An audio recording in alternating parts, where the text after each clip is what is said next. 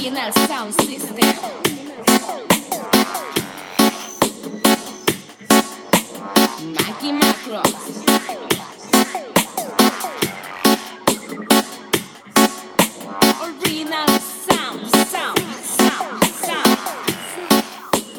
La ciencia es femenino, un programa para conocer a las científicas gallegas que están cambiando el mundo. Mi espacio, sentido a seguir por toda esta constelación que estoy por descubrir. No hace falta ya nada, deseo seguir por toda esta constelación viajando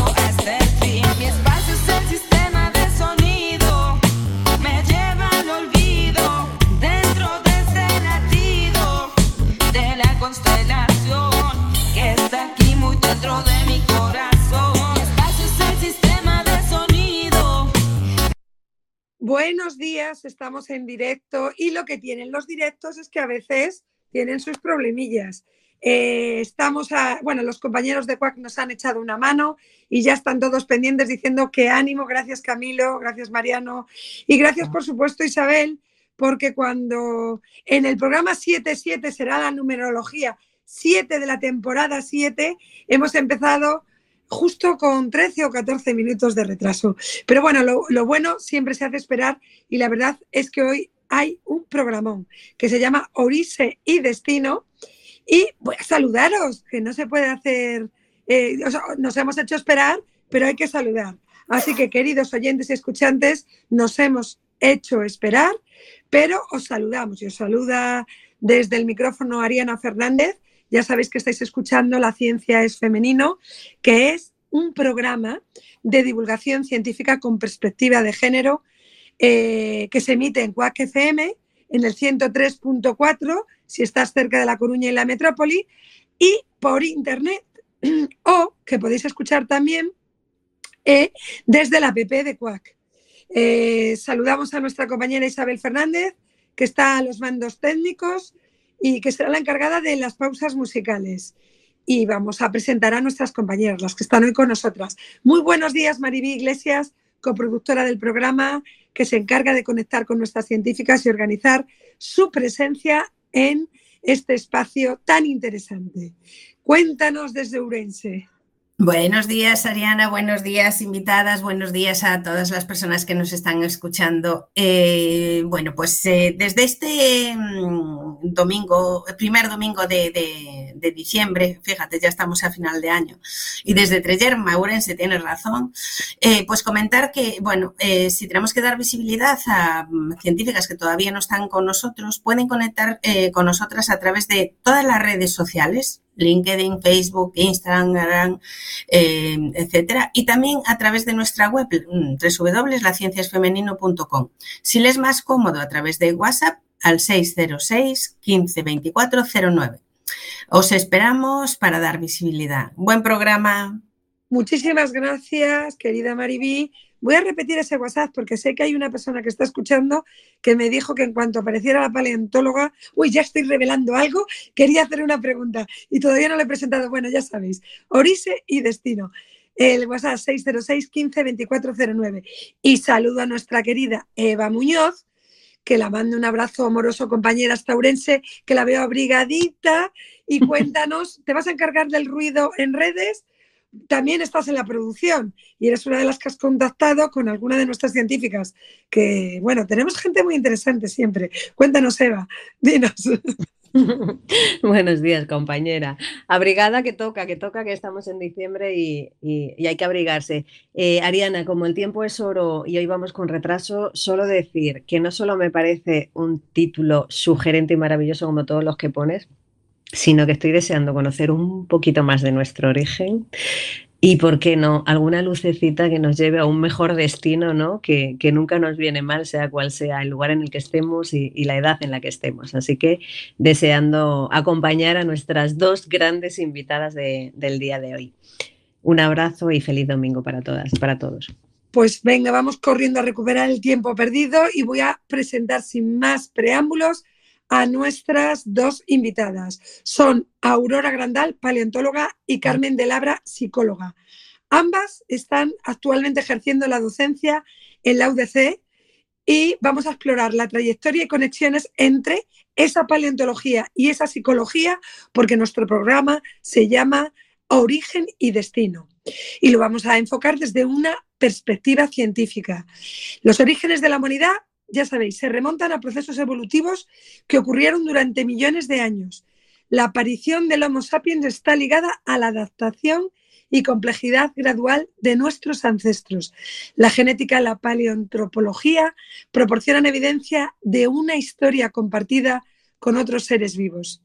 Hacia el futuro, el destino de la humanidad está entrelazado con avances científicos y tecnológicos. La exploración espacial, la ingeniería genética y la inteligencia artificial definen nuestro horizonte. Sin embargo, los desafíos éticos y medioambientales plantean interrogantes cruciales. La colaboración internacional y la aplicación responsable de la ciencia son esenciales para moldear un futuro sostenible y ético. Así que si os parece, vamos a hacer un recorrido por toda esta ambiciosa propuesta y si nos entra la sintonía de fuera de contexto, la mm. esperamos. Y si no, vamos a ello. pues no entra la sintonía de fuera de contexto, no pasa nada. Porque también nos está diciendo María Luisa Rodicio que no le carga y Camilo estaba diciendo lo de la entrada del GISI. Si no pasa nada, si será por hablar, como decía Carmen de Labra, una de nuestras invitadas, a las que conocí en un coche camino de la cárcel de Alama, donde fuimos a dar una charla, no, nos quedamos allí, afortunadamente, Carmen, a las, a las presas. Bueno, ya no pasa nada que no entre la música, vamos a, a hacer ese recorrido. Vamos con Aurora Grandal. Aurora, cuéntanos cómo empezaste a estudiar la fauna prehistórica gallega. Entendemos que tu interés surgió a partir de los descubrimientos de restos de osos y caballos en las cuevas de la montaña de Lugo, pero cuéntanos más personalmente cómo te involucraste específicamente en este campo. Y si te parece, Carmen, estate atenta porque aunque no te dedicases a los osos, ¿cómo te interesó a ti? ¿Cómo entraste en el mundo de la psicología? Aurora, ¿estás ahí? Sí, sí, estoy aquí. Hola, ¿qué tal? Hola, ¿qué tal? Bueno, pues mira, a ver, a mí las ciencias naturales... Creo que se ha perdido el sonido, Aurora. Hoy debe ser que mm, estamos... Eh, te hemos perdido el sonido. No sé si si, lo recuperamos y entras y sales, yo creo que algo está pasando, porque no creo que sea solamente de nuestro, del Zara y de no el Zara, del Gypsy, de no el Gypsy, sino que ahora Aurora ha perdido la conexión. Bueno, mira, lo que voy a hacer, Carmen, que como buena psicóloga mantiene las herramientas del control emocional en su, en su lugar, eh, eh, si no te importa, mientras recuperamos a Aurora, Carmen, cuéntanos tú cómo, cómo se te ocurrió, porque voy a, ilustrar a los, a los oyentes. Ella está dando clases de fisiología. En, la carrera de logopedia, ¿ves? Aurora pone que se le ha cortado, ya ya nos hemos dado cuenta. Hoy es un día de... Debe ser que el frío nos enfría los, los cables. Aurora, cuéntanos tú cómo empezaste a estudiar eh, tu carrera, ¿qué te motivó? Que tú estás aquí de momento, eh, eh, de momento presente, toquemos madera. Gracias. Eh, bueno, primero, buenos días a todos y todas y gracias por invitarme a este programa tan especial. Estoy encantada de estar con vosotros en la, en la Ciencias Femenina. Sí, soy profesora en el área de fisiología de la Universidad de La Coruña e imparto docencia en muchas en, muchos grados, no, no solo en el de logopedia, como dijiste, sino pues, en fisioterapia, enfermería, podología. Hago un recorrido por casi todos, eh, pero tengo la asignatura completa de logopedia. Eh, está muy bien poder empezarla de principio a fin. Y sí, soy licenciada en psicología y doctora también en psicología. Es verdad. Es verdad. desde el principio, bueno, eh, ya desde el mundo de las ciencias siempre estuvo presente en, mi vida. Eh, fui una mujer que si, una niña que si llegara a ser ahora estaría en el STEM batch, eh, sumergida completamente. Y luego la elección de la carrera, pues no fue difícil, ya tenía, me gustaba mucho la psicología y decidí hacerla. me tropecé por, durante, mi durante la licenciatura, que antes eran licenciaturas, no eran grados, claro. En la licenciatura me incliné ya mucho más también por las asignaturas de, ciencias, ¿no? Psicofarmacología, eh, psicobiología de la conducta, todo lo relacionado con, con, el cerebro. Y allí encontré eh, muy buenos profesores. De hecho, uno de ellos, Fernando del Valle Inclán, fue mi director de tesis, el nieto de don Ramón del Valle Inclán, mi director de tesis. Y nada, fue conocerlo y ya pues eh, él es un gran investigador y ya me, me, enamoré de ese, de ese, mundo. Ya antes de terminar la carrera ya eh, trabajaba con él en el laboratorio, ya me hacía mis escapadas, ya tenía algunas, algunas becas que daban, la de colaboración para poder trabajar y que fuera ya un poco remunerado, ¿no? Y nada, y de ahí pues ya me dirigió la tesis, eh, una, una, tesis que fue eh, algo que también he retomado ahora recientemente, que es estudiar los correlatos neurales de la conciencia. Esto suena así como muy abrumador, pero eh, vamos en, poquito a poquito, ¿no? Y nada, hice mi tesis, eh, parte de ella en Estados Unidos, la defendí, me marché al University College London y nada, y de ahí al área, a la fisiología directa ya. Hay que decir que eres premio extraordinario de carrera, que efectivamente lo que dices tú serías una stem batch eh, de libro. Hemos recuperado, Aurora, eh, se tiene que desconectar el micrófono. Nos hemos quedado casi con las ganas de escuchar sobre osos cavernarios. Tienes el, micrófono apagado, Aurora, y ya si lo conectas, pues bueno, entre la trayectoria que por fin nos eh, hemos podido escuchar, la de Carmen, retomamos esa historia que nos quedó a medias de Aurora. Cuéntanos, Aurora. Bueno, hola, disculpad que tuve aquí un problema técnico, me parece. Pero bueno, mi historia es un poquito más local, ¿no? Yo creo, porque mm, yo estaba mm, convencida de estudiar biología y estaba estudiando biología, pero no sabía muy bien a qué dedicarme porque me gustaba todo, ¿no? Mm, era una amplitud así en general mis intereses, pero es que fue un poco casual porque un día eh, en el laboratorio del profesor de geología pues vi unos, unos huesos así grandes, ¿no? antiguos. Y, entonces nos comentó, bueno, estos son unos huesos de cuevas de Galicia, de, fauna prehistórica, son osos cavernarios, algunos de ellos, otros no sabemos, es que esto no lo está estudiando nadie, porque aquí no hay especialistas. Entonces es que a mí ya eso ya fue como un, eso de no lo está estudiando nadie, pues ya fue el clic, dije yo, esto lo voy a estudiar.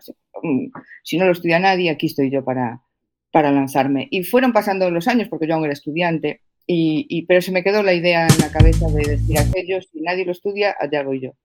Y así fue, directamente. La cuestión era que, claro, aquí en Galicia pues no se conocían bien ese tipo de fósiles o no se conocían en general, sobre todo la comunidad así en general del país, ¿no?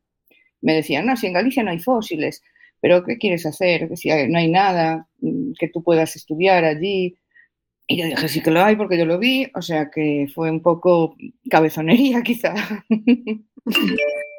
De todas formas, eh, por ejemplo, claro, yo te escucho hablando de osos cavernarios y a mí inevitablemente me lleva la mente al clan del oso cavernario. Yo no sé si tú ya lo habías leído, te inspiró, formó parte, fue posterior.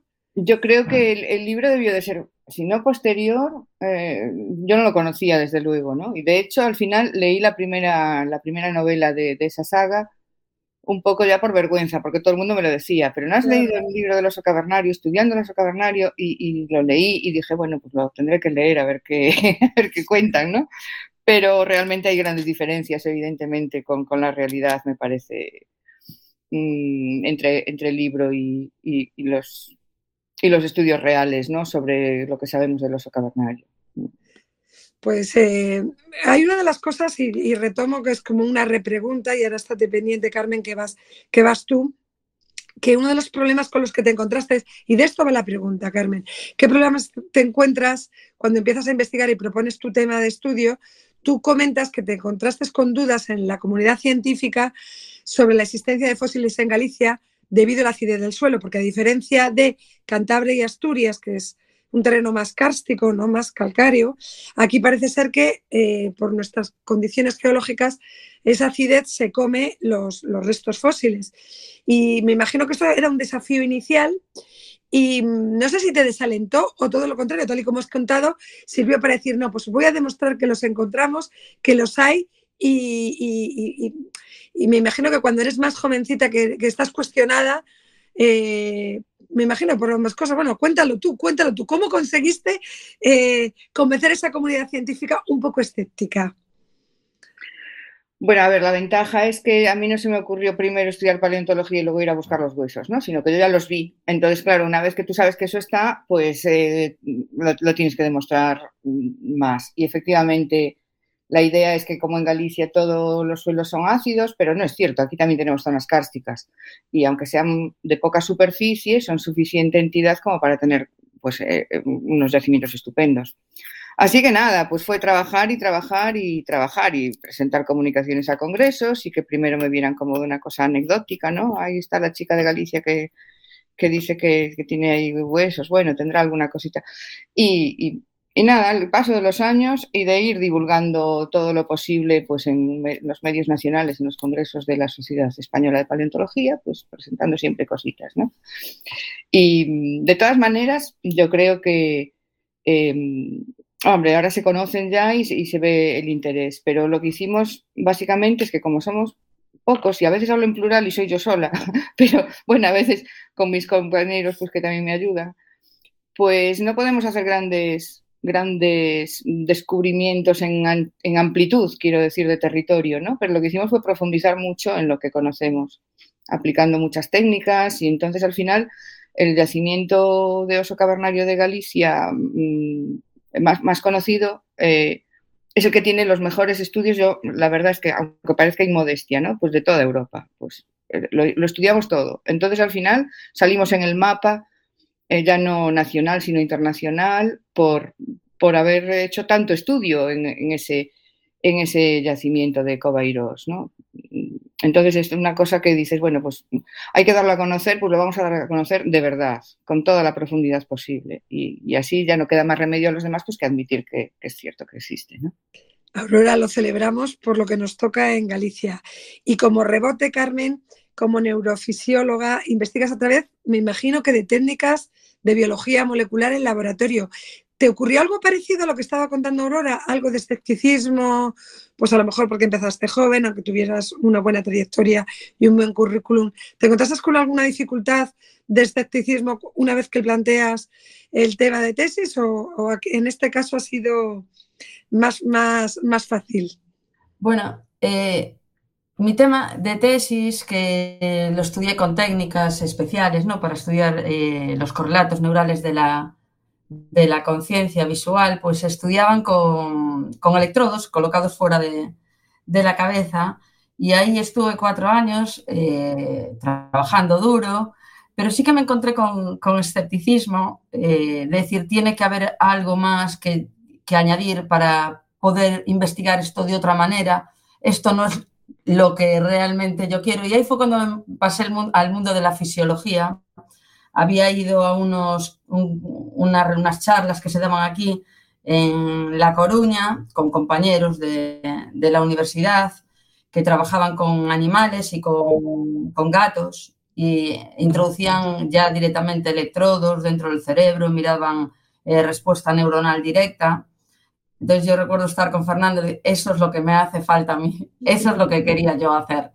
Y nada, y ese fue el camino para, para decidirme a pasar del mundo de la psicología, que no está tan distante del de la fisiología, en, mi especialidad, en mi campo de especialista, ¿no? Entonces ahí me, fui al campo de la fisiología y fue cuando terminé la tesis y, me, y fui a, al, University College London, que tuve la suerte ahí, mucha suerte de ser admitida a un fantástico curso en Woods Hole, en, en Boston, y allí fue cuando empecé a trabajar con muchas técnicas de tinción, de células, de registros intracelulares, de patch clamp, y fue cuando cogí mi bagaje de fisiología. Pasa que ahora también me volví escéptica a la fisiología y me he vuelto a la psicología. Hay que decir que acabas de estar un año en Estados Unidos. No sé en qué has estado, cuéntanos. Así sí, rápidamente la experiencia.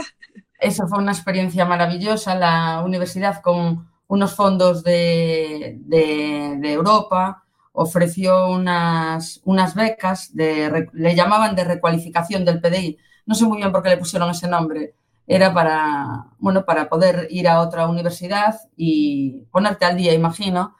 Así que fui a, Missouri, a, la Universidad de Missouri, a Columbia, en el mismo sitio donde ya había estado pues 25 años antes haciendo parte de mi tesis y en el mismo laboratorio. Y nada, fue una experiencia pues eh, maravillosa, eh, tanto profesionalmente como familiarmente, porque me llevé, claro, a, la niña que, tengo. Y allí eh, la ventaja es que ese año eh, me pude dedicar eh, solo a, investigar, porque aquí en Coruña tengo una carga docente muy elevada. Bueno, le llaman carga docente, pero en verdad somos profesores, no deberían de llamarle carga, ¿no? Es nuestro POD, pero lo tengo bastante elevado. Entonces allí ese año pues pude dedicarme única y exclusivamente a pensar, a leer artículos y a, y a estar muy centrada en la investigación. Y eh, bueno, ya tengo los datos recogidos y sigo en, colaboración desde Coruña con ellos y espero pues publicar algún artículo eh, muy interesante dentro de poco. Sí, eh, estamos con los análisis que son muy difíciles porque volvimos a, registrar en humanos con electroencefalografía y los análisis que se tienen que llevar a cabo son muy complicados y estamos en eso una experiencia fantástica para repetir. Carmen, eh, has hablado de dos palabras que van a rebotar en Aurora, el escepticismo, es decir, has pasado de la ser escéptica en, los métodos de psicología y por eso te centraste en, la, en lo que llamaríamos la neurofisiología o la biología del, cerebro, digamos, la parte que se puede tocar, medir, etcétera, etcétera, de lo que condiciona nuestras reacciones, es decir, la parte biológica. Y ahora volviste a mencionar que te has vuelto escéptica de la eh, fisiología también. Y esto en el mundo de la prehistoria, de la paleontología, me imagino que está todavía más presente, porque continuamente Aurora se está interpretando pequeños eh, eh, descubrimientos y hallazgos, pero desde la mente mm, de ahora sobre algo que pasó hace cientos o miles de años y, y donde, claro, continuamente se está sobreescribiendo porque parece ser que los contextos evolucionan y cambian la forma de interpretarlo. Y esto me lleva a, rebotarte una pregunta que acaban de hacer por, por WhatsApp, que ya te dije que le iban a hacer, que es, Arzuaga acaba de publicar, que es uno de los tres codirectores, o lo fue, de Atapuerca, que eh, los neandertales pudieron hacer algo así como hibernar ¿Cómo se determina eso? Si Carmen es escéptica ahora con la fisiología y tal, ¿cómo a través de una muelilla o de algo así alguien es capaz de decir que los neandertales podían hibernar como los osos? Tú experta en osos. A ver, cuéntanos, Aurora, danos luz.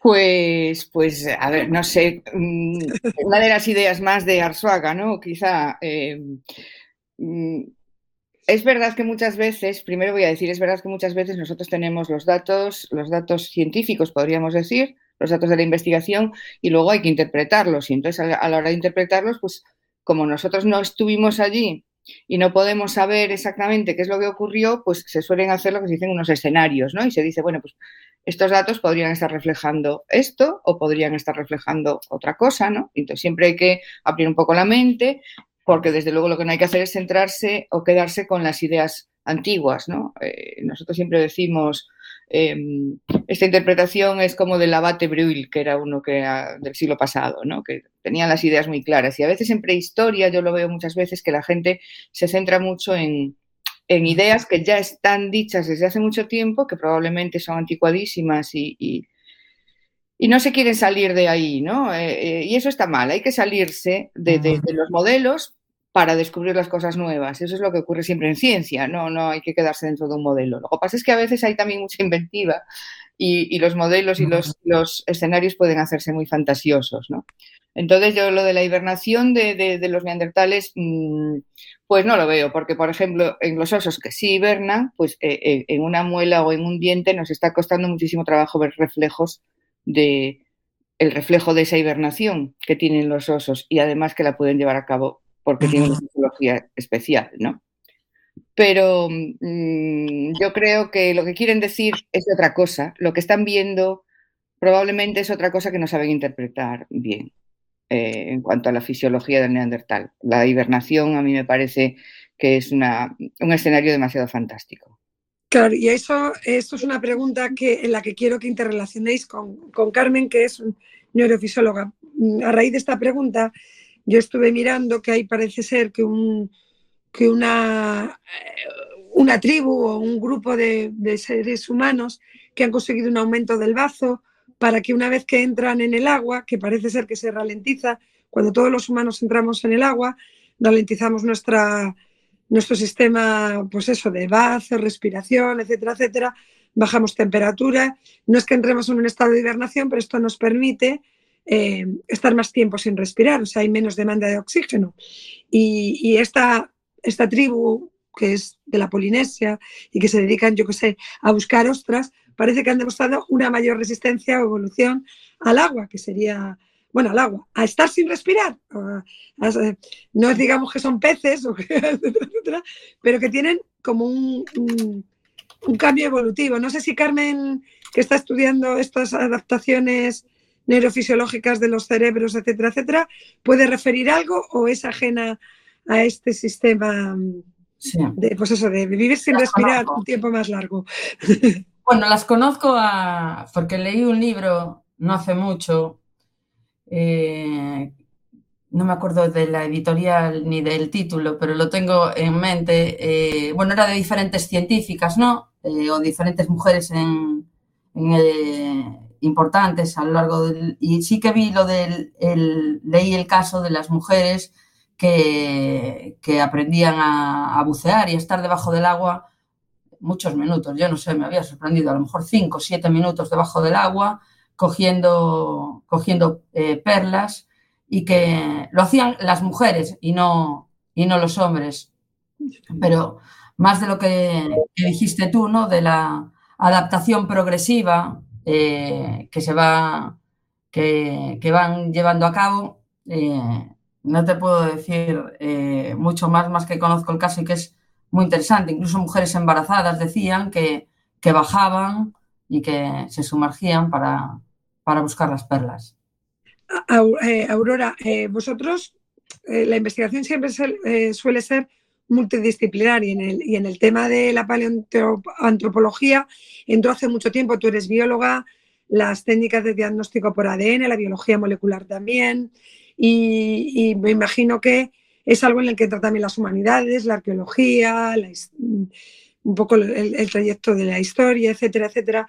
Eh, estás escuchando a Carmen, que es neurofisióloga. ¿Tenéis alguna relación con ese pues, desarrollo del lenguaje, ya que está dando clases en, en, logopedia, para ver, pues a lo mejor cuando encontráis una mandíbula, si hay un desarrollo distinto, interpretar si el lenguaje entró o no entró, bueno, ese tipo de cosas. ¿Tenéis ahí una interrelación? ¿Sí? ¿No?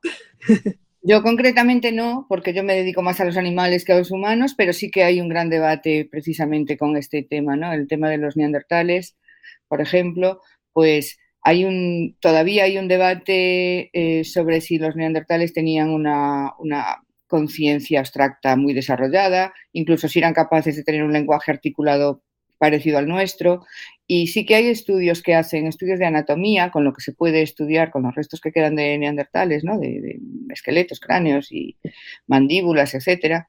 Hay estudios de anatomía y, y en el oído también, pues para intentar comprender cuáles eran sus capacidades cognitivas y sus capacidades de lenguaje. Entonces había una idea preconcebida de que los neandertales eh, eran un poquito más brutos, digamos, ¿no? Esa que, gruñían, idea, que gruñían y no, ¿no? Sí, era una idea muy antigua que después eh, volvió a... Mm, se olvidó un poco, se dejó de lado porque parecía un, eh, muy extrema y después se volvió otra vez a pensar que no y que no eran capaces de hacer muchas cosas y ahora se volvió otra vez a pensar que sí pero bueno, esas son corrientes de la ciencia que según los investigadores pues eh, van más por unas o por otras, ¿no? Y entonces a la vez coexisten, hay mucho debate.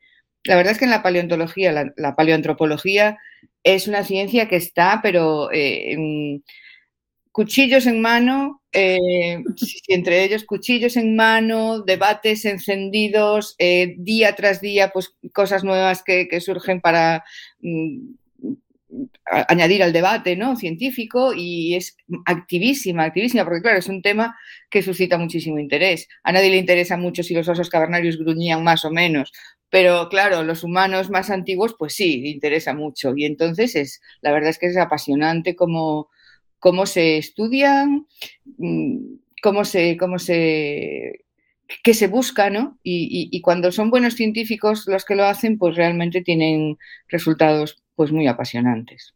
Y con eso le, da, le doy pie a Carmen. Carmen, me imagino que para saber dónde estamos tenemos que saber de dónde venimos. Eh, eh, ¿Cómo estudiáis vosotros esa, esa evolución del ser humano, del homínido, del sapiens, si es que lo estudiáis? Y también, y aquí hablamos del destino, cómo nuestros nuevos hábitos, nuestra epigenética, como sería tantos cascos que utilizamos ahora debido pues eso, al desarrollo de la vida a través de las pantallas, de jugar en, en ficción, si, está, si estáis detectando ya cambios, desde luego patológicos sí, porque cada vez hay más problemas de tinnitus, etcétera, etcétera, por, por los eh, bueno, altavoces no, ¿cómo se dice esto? Los no, me sale ahora la palabra. Eh, los cascos. Los cascos, llevar los cascos. Eh, pero no, tú que estás en, el, en, la ciencia de hoy, vais a la ciencia de atrás, podéis prever cómo será ese futuro de nuestros hábitos epigenéticos de, estar jugando, pues eso, en, todos en común, con nuestros cascos, con, el micrófono, como vemos a un montón de chavales desde los 8 o 9 años, no sé, Eva Muñoz, que tiene hijos en esa edad, si, si se preocupa o se pregunta qué va a pasar con esos oídos y con esa... Dice, está haciendo así que sí. Sí, eh, yo creo que está claro ¿no? que, que todas estas, eh, la tecnología condiciona, va a condicionar nuestro, nuestro futuro, ¿no? A nosotros nos llamarán el Homo Technologies o el Homo, tendremos algún nombre dentro de no sé cuántos miles de años, tendremos el, nombre de Homo Technologies. Claro que condiciona eh, eh, los hábitos que tenemos, eh, el desarrollo de nuestro, de nuestro cerebro. nosotros somos unos seres ahora que utilizamos mucho en la, la tecnología, los dedos índices, el pulgar, pues eso llevará con el paso del tiempo pues a que la parte del cerebro ¿no? que controla el área motora, que controla eh, pues los, los, dedos y el tacto, pues eh, incremente porque necesita ser eh, más activa, ¿no? aunque tengamos muy, nuestra espalda sea muy, muy grande en comparación, por ejemplo, con, con nuestros labios, pues nuestros labios son mucho más sensibles y utilizan una parte de la corteza sensorial y motora mucho mayor que, que la espalda, ¿no? Entonces, eh, por supuesto que nos, eh, nos veremos condicionados y lo que somos, claro que es producto de donde, de donde venimos y de la, de la, de la evolución, ¿no? De, somos, estamos condicionados por lo que ha pasado y, ahora mismo estamos condicionando nuestro, nuestro futuro, ¿no? Eh, ahora está muy de moda la inteligencia artificial, el chat GPT y claro que condicionará para bien, si, la sabremos, si lo sabemos utilizar para bien. Ahora, eh, mi compañera Aurora y yo vamos a tener que tener mucho cuidado con nuestros y nuestras alumnas, ¿no? Con el chat GPT, a ver cómo controlamos, cómo hacen los, los trabajos, pero eh, la tecnología, eh, por supuesto, que, que, modula nuestra conducta, nuestro cerebro y determina pues, lo que vamos a hacer en un futuro. Lo estamos haciendo ahora, en el presente. Estamos, vivimos en una época que está en constante cambio. Eh, antes un hombre en el siglo XIX podía vivir toda su vida en el mismo sitio, podía estar toda su vida con, rodeado de los mismos animales, de las mismas personas. Hoy en día, no sé, un adulto en, un mes tiene más cambios de vida que un señor antes en, en 100 años. Así que todo eh, está condicionado y no sé a dónde nos llevará. ¿eh? Pues mira, vamos a hablar como era origen y final de trascender, que tiene mucho que ver la trascendencia, por un lado, con la psicología y, con, y, digamos, eh, pertenece al ser humano o le hemos atribuido que en el momento que enterrábamos, eso era eh, mm, propio del Homo sapiens. Eh, estamos cambiando tan rápido en hábitos, no solo la inteligencia artificial, sino en la forma de enterrarnos y celebrar a nuestros muertos. Y esto conecta directamente con una o eh, paleoantropóloga, porque los vestigios que vamos a dejar van a ser cenizas probablemente eh, y a lo mejor hay que buscar otro, otros signos de, lo que ha sido esta generación. Bueno, quedarán restos de aviones, quedarán restos de cohetes, quedarán restos de otras cosas, pero a lo mejor no quedarán tantos huesos. Y volvemos a cómo estudiar el pasado. ¿Cómo os habéis planteado? Claro, cuando nosotros dentro de 100 años, lo siento, pero la noticia es que probablemente todas nosotras ya no estemos aquí, pero habrá más paleoantropólogas y más eh, eh, psicólogas neurofisiólogas que necesiten saber cómo ha sido el pasado para, para investigar el futuro. ¿Cómo os lo planteáis desde vuestro expertise, Aurora, este, estos cambios? Si es que os lo planteáis, me imagino que sí. Bueno, a ver, normalmente siempre estamos acostumbrados a leer en los huesos, ¿no? Pero es verdad que ya en la historia de la humanidad hubo épocas en las que el rito de enterramiento era la cremación y no, y no, quedan, y no quedan restos eh, óseos o quedan unas cenizas o unas pocas cosas.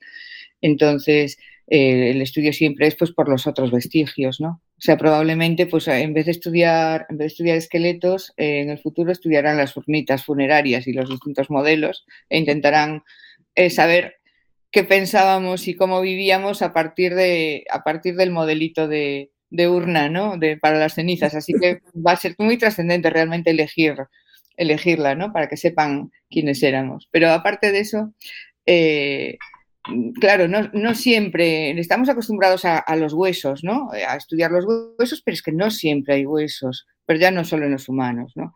Hablando de los dinosaurios concretamente, que está tan, tan de moda estos días, mm, todo el mundo conoce a los dinosaurios y a los tiranosaurios, parece que están en todos los museos de, ciencias naturales, hay un tiranosaurio y son todos de plástico, porque realmente hay poquísimos huesos de, esos animales, y, pero se estudia mucho y se sabe muchas cosas sobre ellos. ¿no? Sobre nosotros no quedarán huesos, quedarán restos tecnológicos eh, de nuestra generación. Y, quedarán la historia, eh, que ya es una historia escrita, ¿no? Escrita o, o grabada o lo que sea. Esa es un poco la diferencia, que la cultura ya no es una transmisión oral, sino que ya está perfectamente o, casi por lo menos eh, eh, registrada. Entonces, no va a ser tan importante eh, tener, tener huesos como realmente pues, estudiar los otros registros. Aunque a mí se me, me, surge una pregunta, es más efímera, ¿no? Porque depende de la energía. Si se desconectase, fíjate tú el problema que hemos tenido hoy para comenzar el programa. Si perdemos la energía, perdemos la posibilidad de almacenar, porque lo almacenamos todo con un altísimo consumo de energía. En este programa estuvo Verónica Bolón hablando de que la inteligencia artificial consumía no sé cuántos litros de agua, que podía ser como el pantano de Cecebre, porque mm, hay que tener a los ordenadores activos, etcétera, etcétera. Con lo cual, ante un posible apagón, eh, tampoco tendríamos, porque tampoco somos ahora muy pro libros, yo no sé vosotras, pero yo me encuentro en los basureros un montón de libros, ya nadie quiere libros, ya nadie almacena libros que también se deterioran con facilidad, mucho más que los huesos y otro tipo de cosas, ¿no?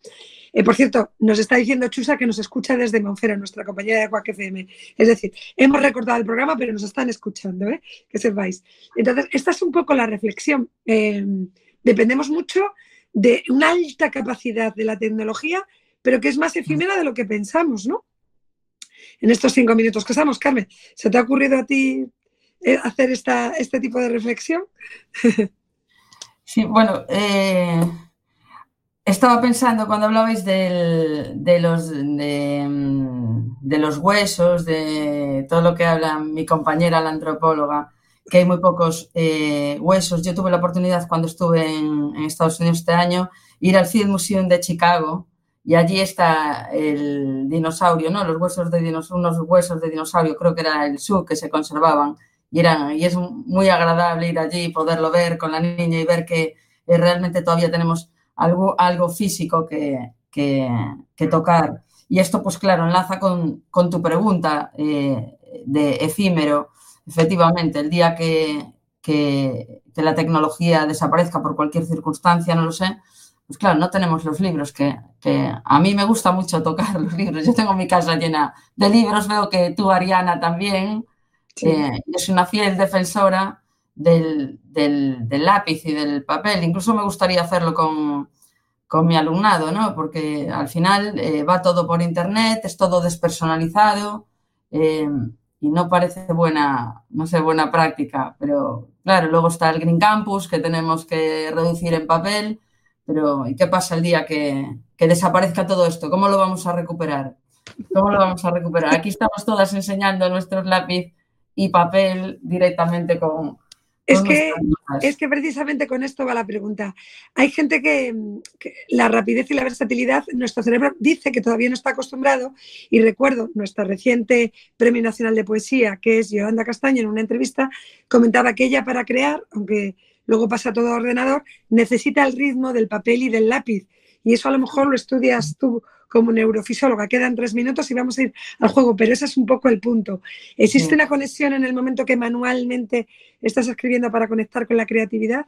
Sí, claro. El mundo está lleno de constante cambio, eh, rapidísimo hoy en día para, para los niños. Las imágenes, todas. Entonces es súper difícil competir luego con lo que dices tú del, del cojo lápiz y escribo y pienso en lo que estoy haciendo y, claro, es para un niño y para un cerebro en desarrollo, para un cerebro en desarrollo, el poder estar relajado, tranquilo, pensando en lo que se hace, escribiendo, viendo sus trazos. Claro, el niño tiene que trabajar su psicomotricidad fina, sus trazos, sus dibujos, y no tanto pantalla y tanto un dedo que no hace que el cerebro pues que no funcione. Lo que decíamos antes, de la misma manera, no puede estar interconectado de la misma manera, porque cuando yo hago algo con la mano, eh, mi cerebro adquiere unas eh, sinapsis, unas que no hay de la otra manera. Entonces, eh, eso es una lucha muy grande que vamos a tener que tener en algún momento todas las madres y los padres con la tecnología en los niños y en las escuelas. Pues vamos a hacer, coged lápiz y bolígrafo, o sea, bolígrafo y papel y vamos a hacer el juego final, el viaje personal. Empiezo contigo, Aurora. Te voy a decir una palabra y me dices lo que te sugieres y si te parece, la apuntas. Fósiles. Eh, objeto de estudio. Cueva. Un lugar encantado. Investigación. Eh, lo interesante de la vida. Origen. Volver atrás. Recapitular. Evolución. Ir hacia adelante. Carmen, voy contigo. Neurofisiología. Eh, pasión. Conexiones. Eh, unión. Investigación. Eh, amor por la ciencia. Destino. Eh, a, a, dónde vamos? Docencia. Eh, paciencia. Adaptación. Y cambio. Pues solo nos queda despedirnos. Muchísimas gracias. Hemos hecho un recorrido desde el origen, representando la de Aurora y esbozando sobre el destino, reflejando la neurofisiología y neuropsicología de Carmen Labra Pineda. Con la ayuda de ambas los vínculos entre el pasado y el presente. Mientras Aurora se dedica a desentrañar la historia geológica y la evolución de la vida, Carmen investiga la complejidad cerebral y las adaptaciones neuropsicológicas de la humanidad. Ambas disciplinas convergen al revelar cómo los eventos prehistóricos influyen en la formación del cerebro y del comportamiento humano actual. Este encuentro entre el origen de la vida y el destino cerebral nos ofrece, sin duda, una perspectiva integral donde la evolución y la neurociencia se entrelazan, iluminando los misterios de nuestra existencia y señalando caminos hacia el futuro. Hasta el próximo programa en La Ciencia es Femenino. Muchas gracias. Gracias.